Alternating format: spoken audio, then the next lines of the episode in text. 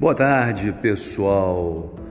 Um dia bonito, estamos aqui hoje para dar notícia a vocês da demissão do, do presidente do Banco do Brasil, que alega ter sofrido pressão por parte do governo Bolsonaro. Pois é, pessoal, ele já vinha sofrendo profundas interferências no Banco do Brasil para baixar os juros, como fez a Caixa Econômica Federal. Numa política que todos nós já conhecemos, a política do governo Dilma, que usava os bancos públicos para fazer por decreto a queda dos juros. A alegação do ex-presidente do Banco do Brasil era que o Banco do Brasil é um instrumento de política pública, sim, mas também tem compromisso com o mercado, por ser uma sociedade de economia mista, ao contrário da Caixa Econômica.